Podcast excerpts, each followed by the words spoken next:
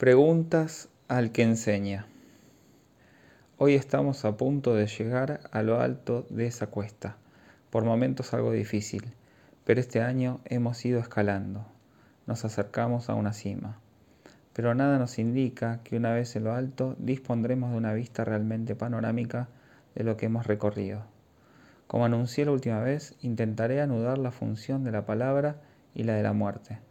No diría de la muerte como tal, pues esto no quiere decir nada, sino de la muerte en la medida en que es aquello a lo que la vida se resiste. El más allá del principio del placer está expresado con el término Wiederholungswang, incorrectamente traducido al francés por automatisme de repetición, automatismo de repetición. Creo ofrecerles un equivalente mejor con la noción de insistencia insistencia repetitiva, insistencia significativa. Esta función está en la propia raíz del lenguaje en tanto aporta una dimensión nueva.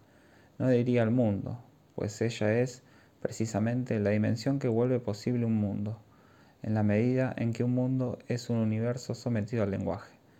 Pues bien, ¿cuál es la relación de esta función con la noción a la que su meditación, también ella insiste, conduce a Freud a saber la función de la muerte, porque en el mundo humano se lleva a cabo una conjunción entre la palabra que domina el destino del hombre y la muerte, a la que no sabemos cómo situar en el pensamiento de Freud.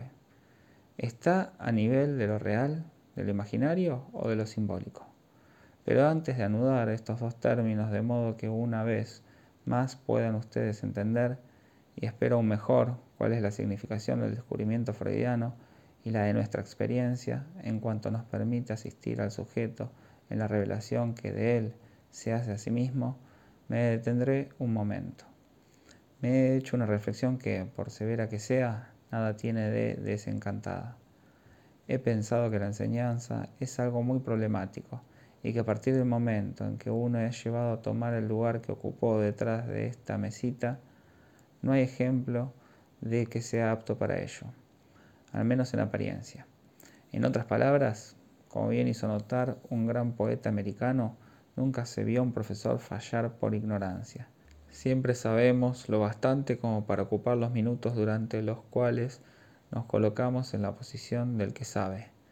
Nunca se vio a nadie quedarse cortado, desde el momento en que asume la posición de ser el que enseña. Esto me lleva a pensar que la única enseñanza verdadera es aquella que consigue despertar en los que escuchan una insistencia, ese deseo de conocer que solo puede surgir cuando ellos mismos han evaluado la ignorancia como tal, en cuanto ella es, como tal, fecunda, y también del lado del que enseña. Por lo tanto, antes de añadir las pocas palabras que para quienes se sostienen del aparato formal de las cosas aparentarán ser conclusivas, pero que para los otros será una apertura más, me gustaría que todos y cada uno de ustedes me planteara hoy una pregunta que podríamos definir así como la mía. Dicho de otro modo, quisiera que cada uno, a su manera, me diga cómo entiende lo que pretendo alcanzar. Que me diga, después de todo, lo que este año he relatado. Cómo se esboza o se cierra para él, o se concluye, o cómo resiste la pregunta como yo la planteo. Este es solo un punto de mira y respecto de este punto ideal, cada cual puede mantener la distancia que quiera. Me parece que lógicamente tiene que constituir el punto de convergencia de las preguntas que puedan surgir en vuestras mentes, pero nada les obliga a enfocarlo. Cualquiera de las preguntas que tengan que hacerme, aunque en apariencia sea parcial, local y hasta indefinida, debe tener sin embargo una cierta relación con ese punto de mira. De igual modo, si les pareció que algo fue eludido, pueden manifestarlo ahora. Será también una manera de evocar la continuidad con que hayan podido encontrarse en el camino que les hice recorrer hasta hoy. Les pido encarecidamente que lo hagan. Así es. Hoy no admitiré que se ocupe la hora del seminario con otra cosa que no sea esta mismísima experiencia.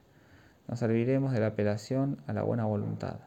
Esta prueba es lo mínimo que les puedo despedir exponerse ante los demás. Si no son capaces de hacerlo en tanto que analistas, ¿de qué son ustedes capaces?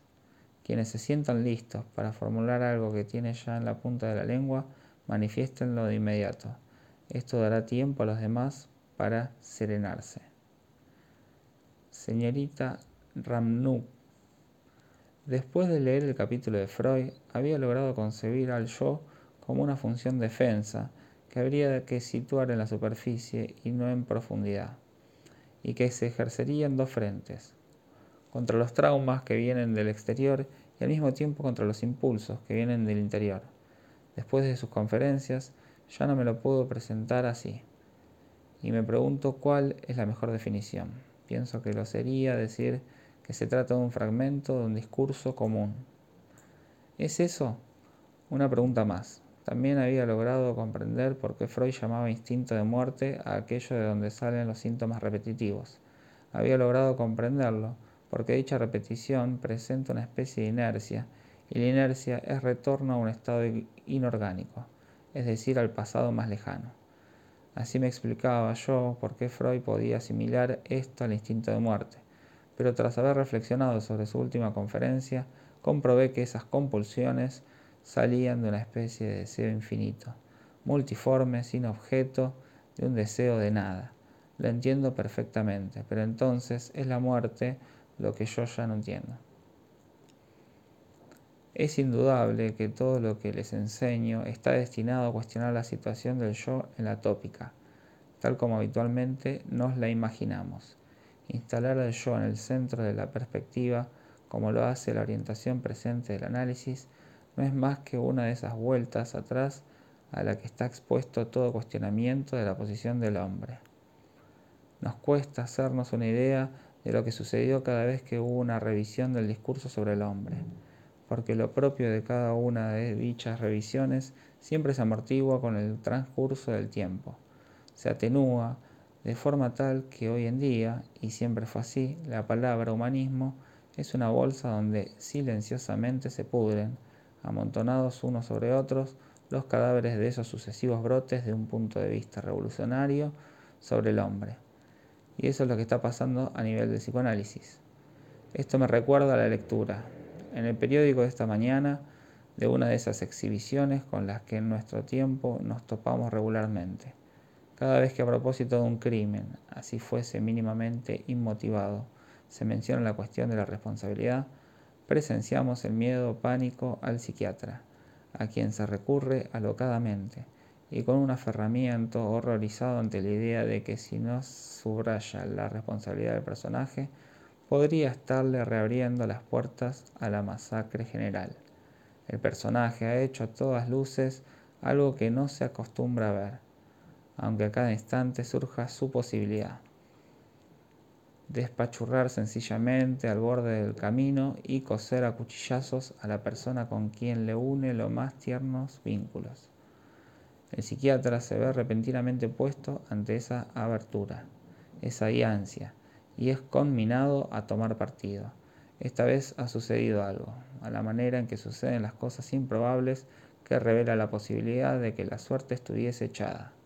El psiquiatra, que aquí tendría que explicarle a la gente que para zanjar la cosa no basta con decir que el tipo es plenamente responsable, se escabulle.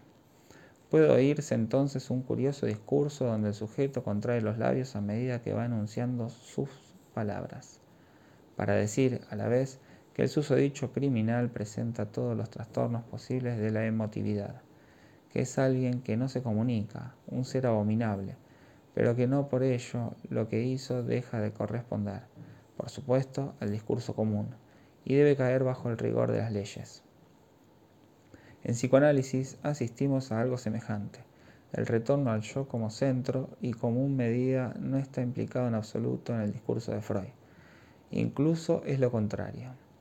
Cuanto más avanza su discurso, cuanto más lo seguimos en la tercera etapa de su obra, más nos muestra el yo como un espejismo, como una suma de identificaciones. El yo se sitúa, indudablemente, en el muy pobre punto de síntesis al que el sujeto es reducido cuando se presenta a sí mismo pero también es otra cosa.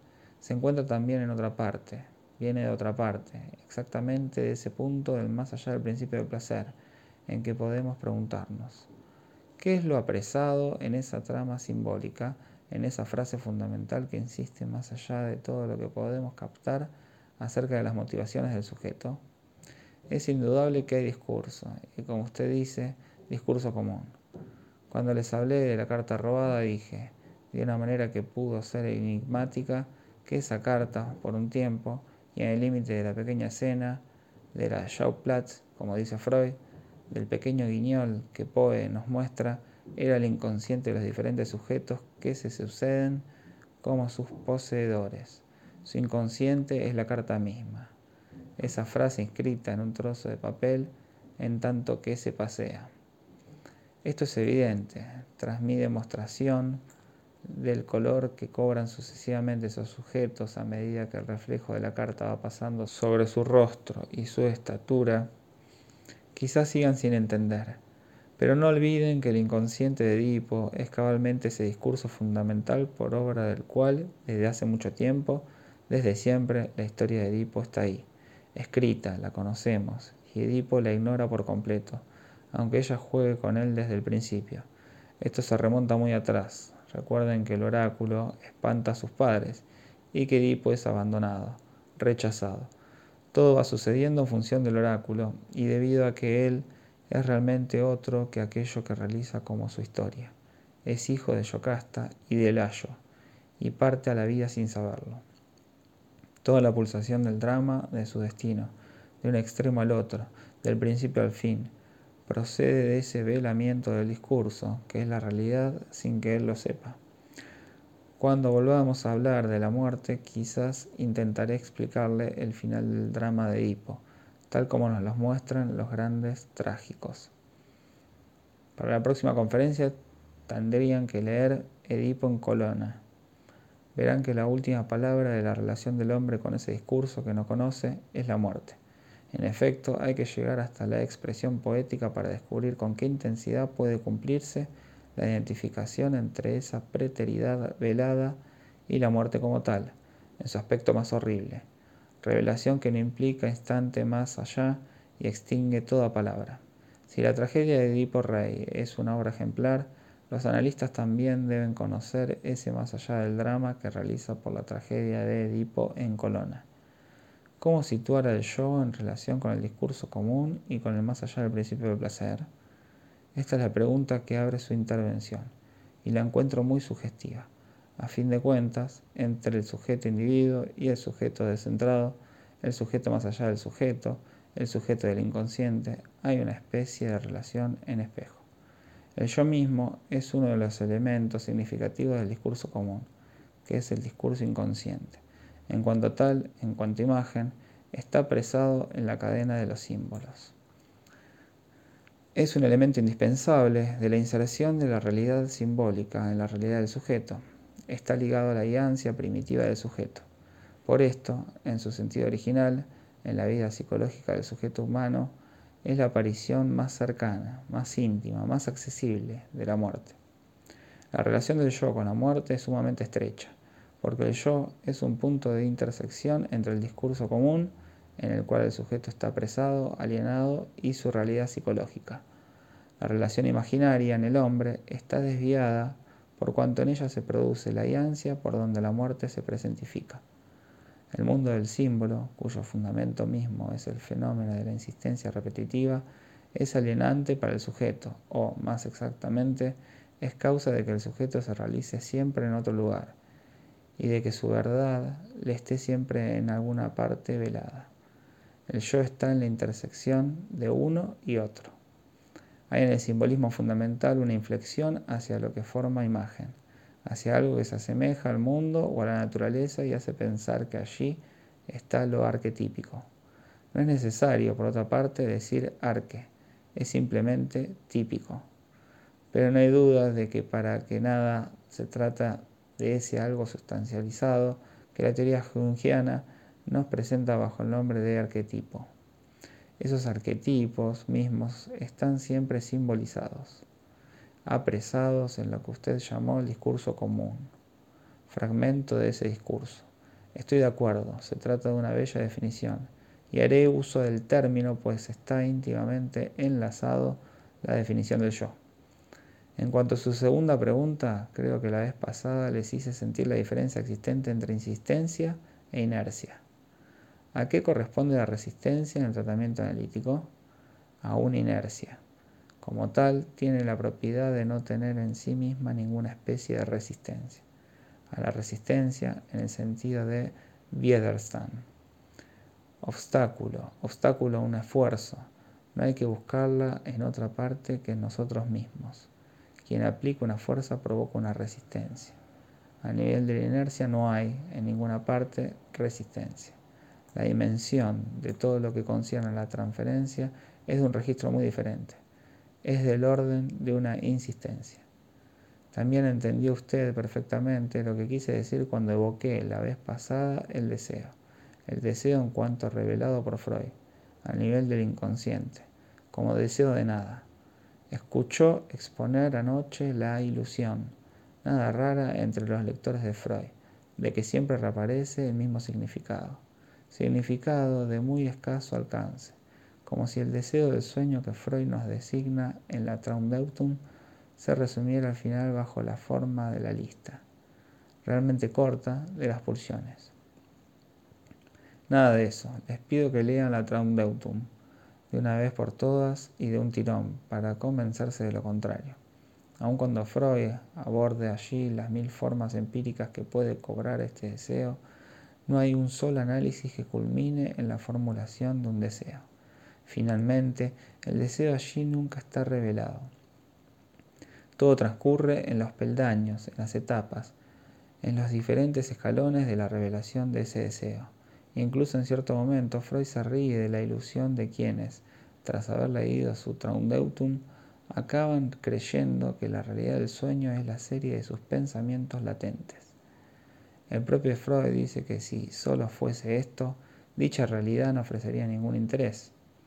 Lo interesante son las etapas de la elaboración del sueño, porque ahí es donde se revela lo que buscamos en la interpretación del sueño, esa X que, al fin y al cabo, es deseo de nada. Los desafío a traerme un solo pasaje de la Traumdeutung que concluya, el sujeto desea esto. Objeción. ¿Y los sueños de los niños? Este es el único punto de la Traumdeutung que se preste al malentendido. Volveré sobre él y les mostraré que tal punto de confusión se debe a la propensión de Freud, y es lo más caduco de su obra, a recurrir con frecuencia al enfoque genético. La objeción se refuta, fundamentalmente, cuando Freud habla del deseo como resorte de las formaciones simbólicas, del sueño al chiste, pasando por todos los hechos de la psicopatología de la vida cotidiana. Siempre se trata del momento en que lo que llega a la existencia por medio del símbolo no es todavía, y por lo tanto no puede en forma alguna ser nombrado. Dicho de otro modo, detrás de lo que es nombrado, lo que hay es innombrable. Por ser innombrable, con todas las resonancias que a ese nombre le puedan dar, está emparentado con lo innombrable por excelencia, es decir, con la muerte. Relean la Traumdeutung y lo comprobarán a cada paso. Todo lo que se revela como nombrable está siempre a nivel de la elaboración del sueño. Esta elaboración es una simbolización con todas sus leyes que son las de la significación. De esto les hablé ayer cuando mencioné la partición significativa, la polivalencia, la condensación y todos los términos que Freud emplea. Siempre es del orden de la sobredeterminación e incluso del orden de la motivación significativa. A partir del momento en que el deseo ya entró ahí, está capturado de cabo a rabo en la dialéctica de la alienación y ya no se expresa sino en el deseo de reconocimiento y en el de reconocimiento del deseo. ¿Cómo alcanzar lo que todavía no era? ¿Por qué se trataría de la muerte? Dejo esto en el límite de su pregunta, que me prueba que entendió lo que he dicho. Señor Balabrega, a propósito de lo que acaba de decir usted sobre el sueño, sin embargo, los dos son ciertos. Creo que por un lado tiene razón al poner el acento en la elaboración del sueño. Freud dice formalmente que en el sueño esto es lo único importante señor Balabrega. Sin embargo, no es lo único, ya que también dice que en el sueño hay realización del deseo.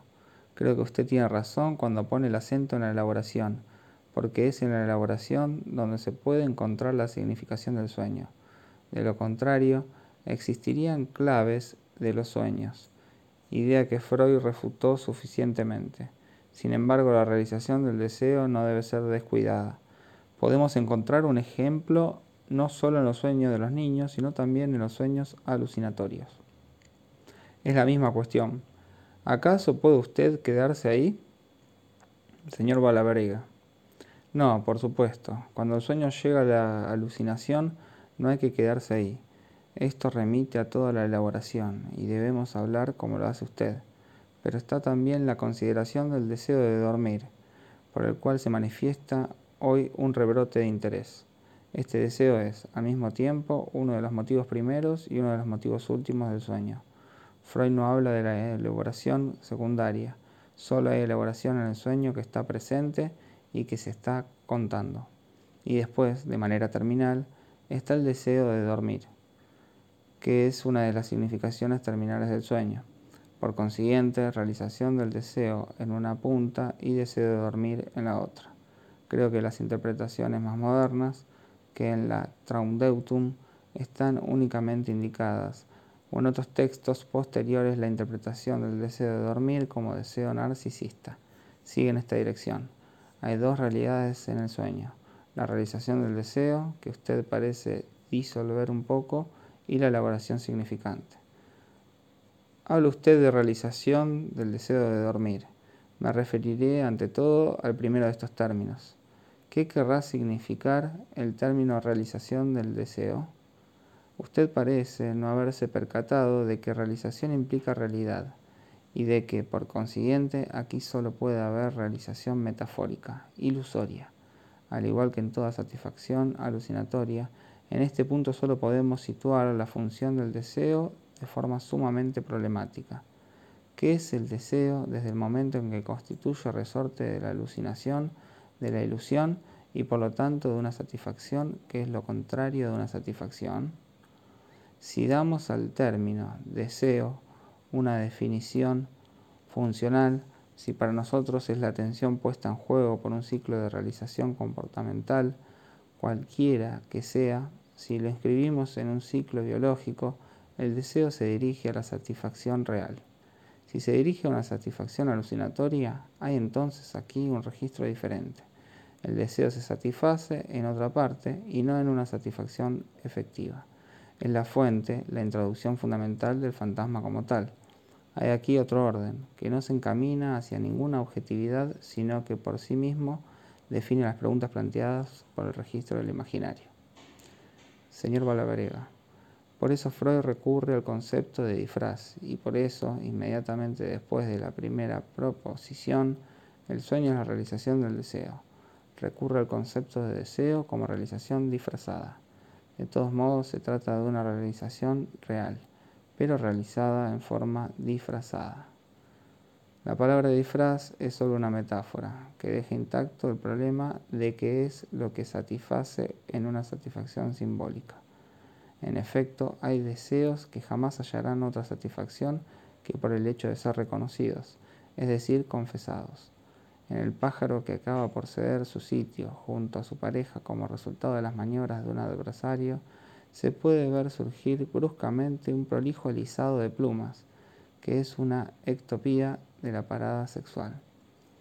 Ahí se hablará de un embrague sobre otro circuito, que puede culminar en un ciclo de resoluciones que dan la imagen de una satisfacción sustitutiva. ¿La satisfacción simbólica es del mismo orden? Todo está aquí. La noción de disfraz no nos permite captarlo en modo alguno. En cuanto al otro término que abordó usted hace un momento, el deseo de dormir es, desde luego, sumamente importante. Freud lo vinculó especialmente a la elaboración secundaria, en el último capítulo de la parte sobre la elaboración del sueño, que concierne a la intervención del ego como tal en el sueño. Creo que además hay aquí dos cosas que es preciso saber distinguir. Está la necesidad de mantener el reposo un cierto tiempo, necesidad que se supone subyacente a la duración del descanso, a despacho de todas las excitaciones exteriores o interiores que podrían venir a perturbarlo. ¿Aparece esta necesidad en el yo? ¿Participa de la vigilancia que éste ejerce para proteger el estado de reposo? Esta es, en efecto, una de las emergencias de la presencia del yo en el sueño, pero está lejos de ser la única. Si recuerda usted el capítulo de Marras, en él aparece por primera vez en el pensamiento freudiano la noción de fantasma inconsciente. Todo lo que es del registro del yo en tanto instancia vigilante se produce a nivel de la elaboración secundaria, pero Freud no puede separarlo de la función fantasmante en la que el yo está integrado. Hay ahí una serie muy matizada de puestas en relación para distinguir fantasma, sueño y ensoñación, y conforma una especie de relación en espejo. En determinado momento los roles se intercambian. La ensoñación, tal como aparece a nivel del yo, es satisfacción imaginaria, ilusoria, del deseo. Tiene una función muy localizada, como dijo hace un momento la señorita Ramnux, en la superficie. ¿Cuál es la relación entre esa ensoñación del yo y otra, situada en otra parte, en la atención? Esta es la primera vez que aparece en la obra de Freud la noción de fantasma inconsciente. Esto les expresa la complejidad del deseo de mantener el reposo. Es quizás en este nivel donde el juego de escondite del yo se demuestra al máximo y que averigua dónde está nos pone en grandes dificultades. A fin de cuentas, únicamente a nivel del yo vemos aparecer la función de la ensoñación en la estructuración del sueño. Y también es solo a partir del yo que extrapolamos para pensar que en algún sitio existe una ensoñación sin yo, que hay fantasmas inconscientes. Paradójicamente, la noción de fantasía inconsciente de actividad fantasmática solo es promovida por el rodeo del yo. Señora C. Audrey. Mi pregunta está muy próxima a la de Clemens Ramnox, pues también se refiere al yo. Si el yo es un fragmento de discurso común, esto se da en el análisis. Previamente al análisis no es más que puro espejismo imaginario. En consecuencia, el análisis equivale a una demistificación de ese imaginario previo. Concluimos en lo siguiente, cumplida la demistificación, nos hallamos en presencia de la muerte. Solo queda esperar y contemplar la muerte. Mi pregunta puede parecer demasiado positiva o utilitaria, pero es así. ¿Por qué no? En Edipo, en Colona, Edipo dice esto. ¿Acaso es ahora, cuando nada soy, que me convierto en hombre? Es el final del psicoanálisis de Edipo. El psicoanálisis de Edipo termina en Colona, en el momento en que destroza su rostro. Es el momento esencial que da sentido a su historia y desde el punto de vista de Edipo, un acting out. Y él lo dice, así todo estaba en cólera. Señora C. Otri. Aquello que puede sustituir a un humanismo debe pasar entre no soy nada y la muerte. Exactamente.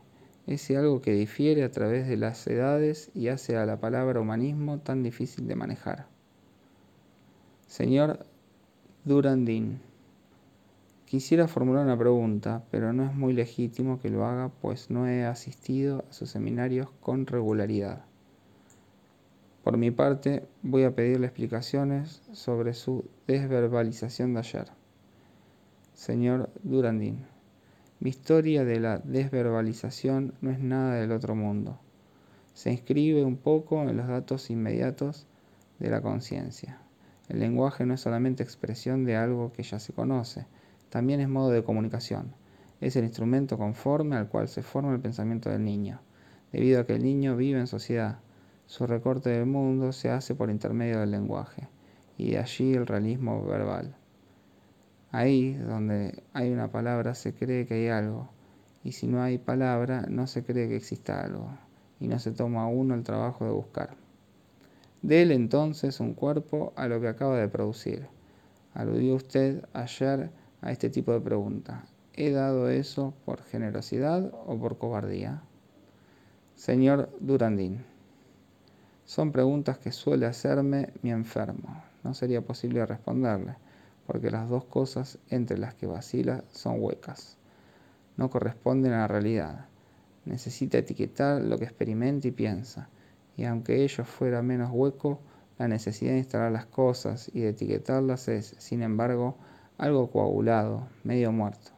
En la mayoría de los casos son pensamientos estereotipados. Y en la medida en que se obliga a un sujeto a tomar contacto, en que se le responde de manera evasiva para alentarlo a continuar. ¿Considera usted que basta con quitarle su ropa preta porter para que tenga un traje a medida? Señor Durandín. Eso no basta, pero hay que alentarlo a mirarse desnudo, a tomar conciencia de esto, lo cual no suprime la importancia de la palabra que vendrá después. El término desverbalización quizá no era afortunado. Lo que me pareció importante es que el lenguaje es el molde en el cual se forman nuestros pensamientos, nuestros conceptos, nuestra utilización del mundo. Lo que usted dice parece suponer que hay dos especies de pensamiento, el que usted llama estereotipado y el que no lo sería, y que lo propio de los pensamientos, que no son estereotipados, es el no ser totalmente pensamientos, sino pensamientos desverbalizados. Toma usted un ejemplo que es sensible en nuestra experiencia. Esas preguntas que el sujeto se plantea en el registro de la psicología de la Roquefoucauld. Lo que hago de bueno, ¿lo hago por mi propia gloria o bien en un más allá? Señor Durandín, es precisamente ese registro. Pero ¿Por qué piensa que hay ahí algo que usted pudiera ligar a una palabra hueca o vacía? ¿No cree que la pregunta sigue siendo perfectamente auténtica? ¿Se coloca usted en el registro en que lo hace la Roquefort y no es casual que en esa época el yo se convirtiese en una cuestión tan importante? Haga lo que haga, cualquiera que sea la forma en que usted maneje el pensamiento, es decir, no se enoje, Siempre bajo una forma hablada, la pregunta conservará todo su valor, porque en la medida en que el sujeto se coloca en el registro de yo, todo está, en efecto, dominado por la relación narcisista. ¿No aludimos a esto cuando decimos, por ejemplo, que en toda especie de don hay una dimensión narcisista ineliminable? ¿Cree usted que el sujeto acabará por encontrar su camino abandonando la pregunta? ¿De qué modo?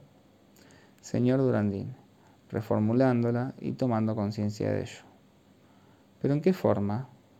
¿Qué idea se hace usted sobre la manera en que el sujeto puede reformular la pregunta? Señor Durandín, si él se plantea la pregunta en términos de generosidad o de cobardía, es probablemente porque toma el concepto en serio, como cosas. Puede tomarlo en serio sin tomarlos como cosas. Señor Durandín, no es cómodo. Lo que usted dice es exacto. Hay una tendencia a la cosificación, señor Durandín. Entonces un ejercicio de lenguaje puede ser un ejercicio de reformulación del pensamiento. ¿Y a partir de qué? A partir de la experiencia del hecho de que entonces se caen cosas algo misteriosas e inefables.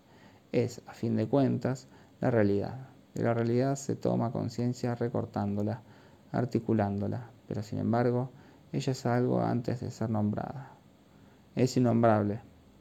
Señor Durandín, lo que pasa en las tripas es innombrable, pero acaba por nombrarse. Pero todo lo que usted siente, y hasta en sus tripas, como dice con toda razón, ni siquiera puede continuarse en reacciones vago-simpáticas, sino en funciones de la cadena de preguntas que haya usted introducido. Esto es lo que hace usted de un hombre todas las particularidades, las rarezas, el ritmo mismo de sus reacciones vago simpáticas, se deben a la manera en que las preguntas se han introducido en su historia historizada, historizante, desde que usted sabe hablar. Esto va mucho más allá de la formación de adiestramiento. Recordando un tema que suele estar presente en Freud, solo en cuestión del carácter significativo con el cual se habrá presentado por vez primera el hecho de que usted se haya hecho en sus calzones, podrá ocurrir que después, a una edad en la que esto ya no sucede de ninguna manera, usted vuelva a empezar. Esta pérdida de control fue interpretada como signo de que usted perdió prestigio o bien que estaba ligada a una emoción erótica. Relea el hombre de los lobos. Ha cobrado un valor en la frase, un valor histórico, un valor de símbolo, que seguirá teniendo o no, pero en todo caso, a partir del valor que su reacción tripal adquirió la primera vez, tendrá lugar una diferenciación a nivel de sus tripas y de su tubo digestivo, y la cadena de efectos y causas será distinta para siempre. Si no es esto lo que el psicoanálisis nos enseña, no nos enseña nada. Al fin y al cabo, el razonamiento que supone el término desverbalización es el siguiente. Todas las palabras del sujeto solo establecen falsos problemas. ¿Acaso es posible imaginar que esta idea pueda dar solución a lo que yace en la pregunta que el sujeto se formula? No se trata, por el contrario, de hacerle comprender hasta dónde esa dialéctica de amor propio, en este caso, ha formado parte hasta entonces de su discurso, que él plantea su pregunta auténticamente en la medida en que su yo cumple ese papel en sus relaciones humanas, y ello en razón de su historia, que es preciso hacerle restituir completa. En la posición del obsesivo, por ejemplo, todo lo que pertenece al orden del don no está apresado en esa red narcisista de la que no puede salir.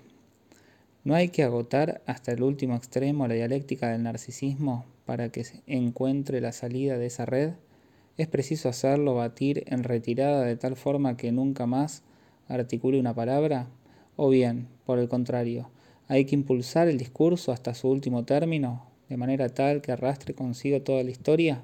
La historia fundamental del obsesivo es que está enteramente alienado en un amo cuya muerte espera, sin saber que ya está muerto, de suerte que no puede dar un paso. ¿No es haciéndole percatarse de que está en verdad prisionero y esclavo del amo muerto como puede usted esperar la solución? Solo incitándolo a proseguir su discurso hasta el último grado de su rigor dialéctico y no impulsándolo a abandonarlo podrá hacerle comprender cómo siempre está frustrado por anticipado de todo. Cuantas más cosas se concede, más es al otro, a ese muerto, a quien las concede, y se ve enteramente privado de toda especie de goce de la cosa. Si el obsesivo no comprende este paso, no hay ninguna posibilidad de que salga usted airoso del asunto. Usted le dice que es un fino recorte, y después ¿Cree usted que esta filosofía posee en sí misma un valor catártico? Por cierto que no. Cualquiera que sea su menosprecio por la pregunta, será imposible que no la vea reproducirse eternamente. No hay ninguna razón para que el sujeto acabe no teniendo yo, salvo en una posición extrema tal como la de Edipo al final de su existencia. Nadie estudió nunca los últimos momentos de un obsesivo. Valdría la pena, quizás se produce entonces una revelación. Si quiere usted obtener una revelación algo más precoz, no lo logrará ciertamente mediante el abandono de la palabra. Señor Lefebvre Pontalis, siento cierto malestar. Aquí se habla mucho de lo simbólico y de lo imaginario, pero ya no se habla bastante de lo real, y las últimas preguntas muestran que a lo real se lo ha perdido un poco. Es llamativo lo que decía Colette Audrey Menos mal que Edipo no supo demasiado pronto lo que supo solo al final, porque igual fue preciso que llenara su vida. Estaba muy bien advertir que un montón de cosas que primeramente se tomaban por lo real están en una red, en un sistema de varias entradas, en el cual yo, G, representa un lugar. ¿Dónde se sitúa la realidad sino en un movimiento entre todas estas dimensiones? Dicho de otro modo, es preciso que el reconocimiento del deseo pase por cierto número de mediaciones, avatares, formaciones imaginarias, ignorancias o desconocimientos de orden simbólico. Finalmente, ¿es esto lo que usted llamaría realidad? Sin duda alguna, eso es lo que todo el mundo llama realidad. Señor Lefebvre Pontalis.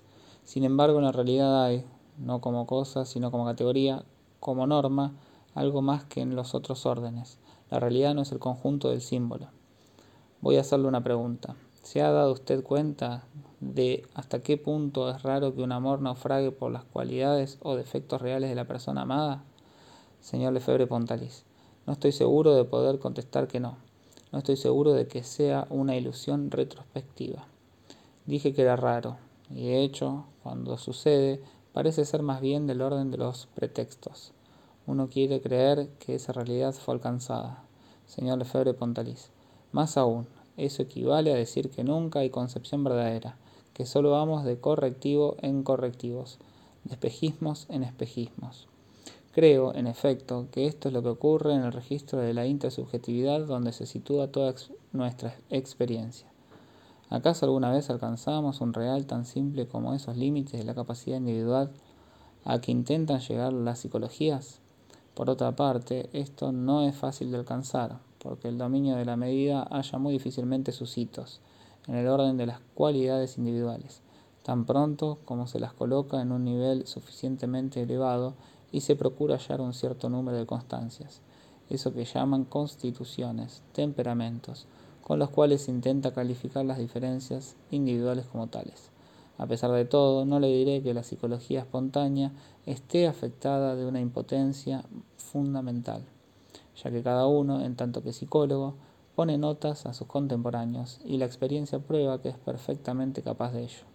Se consigue, por cierto, algo interrogando a una colectividad sobre un individuo determinado y pidiendo a cada uno que le ponga una nota por una determinada cualidad o defecto supuestos.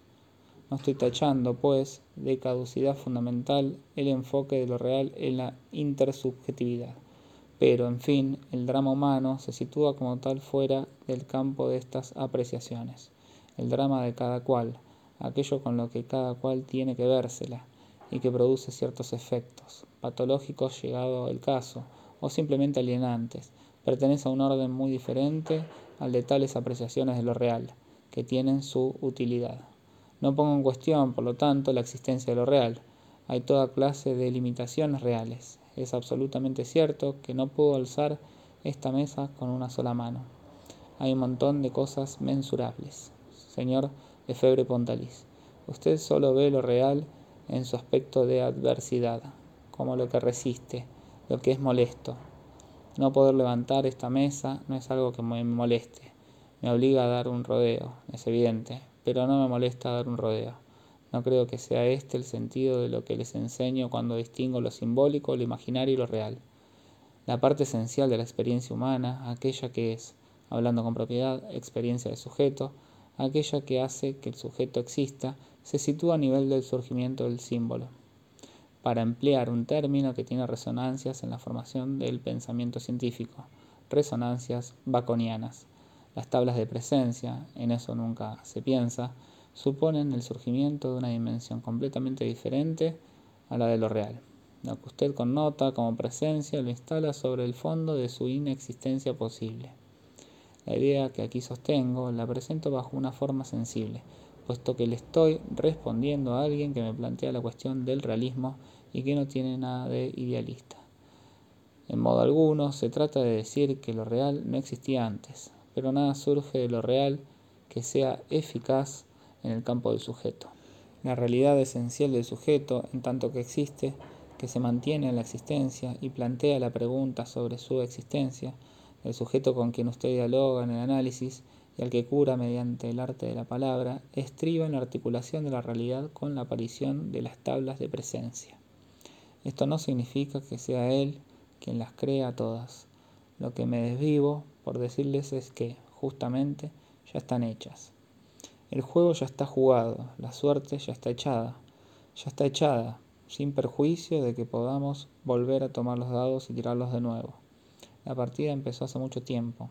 Todo lo que les señalo forma parte ya de una historia sobre la cual se pueden pronunciar todos los oráculos posibles e imaginables. Por eso los augures no pueden mirarse sin reír, y no porque se digan eres un farsante. Si Tiresias se encuentra en presencia de otro Tiresias, ríe, pero justamente Tiresias no puede encontrarse en presencia de otro, porque es ciego, y con razón ¿No siente usted que hay algo nimio y risible en el hecho de que la suerte ya esté echada? Señor Lefebvre Pontalís, eso no responde a mi pregunta. Volveremos a ella, pero lo llamativo es hasta qué punto una vacilación aparente, porque esto deja las cosas, por el contrario, en una notable estabilidad en otra parte, y no hay donde acostumbra usted buscarlas, una cierta vacilación en las relaciones ordinarias del símbolo con lo real, puede sumirlo en cierto desasosiego. Para decirlo todo, si yo tuviera que caracterizarlo, no estoy hablando de usted personalmente, sino de la gente de su época. Diría que lo que me sorprende es la cantidad de cosas en las que creen. Encontré para usted una curiosa ordenanza de 1277.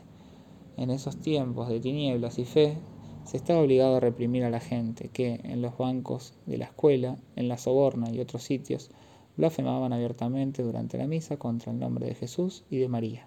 Ustedes ya no hacen estas cosas. No se les ocurriría blasfemar contra los nombres de Jesús y de María.